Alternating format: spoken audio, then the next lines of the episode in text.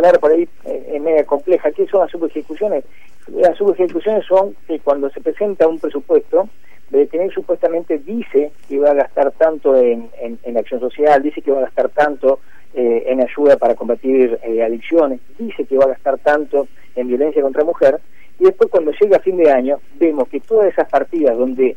supuestamente disponía de millones y millones de pesos para esos gastos, las cambió por un decreto, le cambió el rumbo, la asignación de ese dinero y la gastó en otra cosa.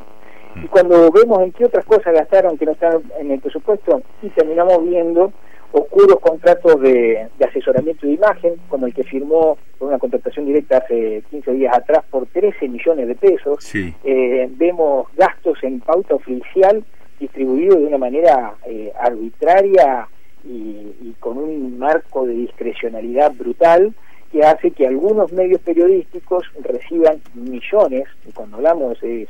varios millones de pesos, en tanto que a otros los somete al disciplinamiento eh, y, al castigo de,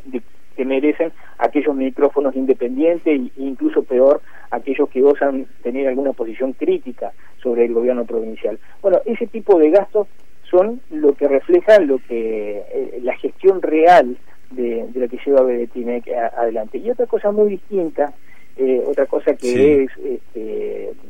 platónico en el sentido de que es eh, son, un conjunto de, buenas intenciones que nunca se cumplen, son lo que ofrecen el listado de, supuestas prioridades que aparecen en el presupuesto. ¿Qué es lo que vemos en este, en, en, el breve y somero este, análisis que por estas horas hemos podido realizar, porque es muy reciente la información, un presupuesto de casi 72 mil millones de pesos, donde lo que va a empezar a crecer y se va a notar cada vez más eh, son los costos financieros, es decir,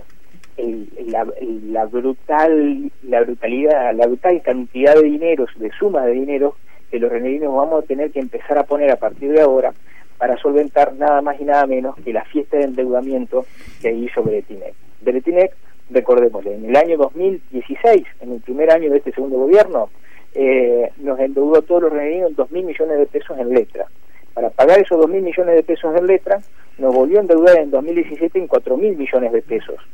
Para poder pagar esos 4.000 millones de pesos del 2017, nos volvió a endeudar este 2018 en otros 4.000 millones de pesos, pero como tampoco alcanzado, porque usted sabe que a medida que uno va pidiendo letras, además de pagar la letra hay que pagar los intereses, o sea, por lo tanto esa es una bola de nieve que cada vez es más grande, inventó algo que se denominó el bono medio, es decir, otras letras de un plazo superior, ya para que las pague el próximo gobierno, este, por más de 3 mil millones de pesos. Y a esto hay que sumarle lo que ya estamos pagando, que es el famoso eh, endeudamiento Castelo.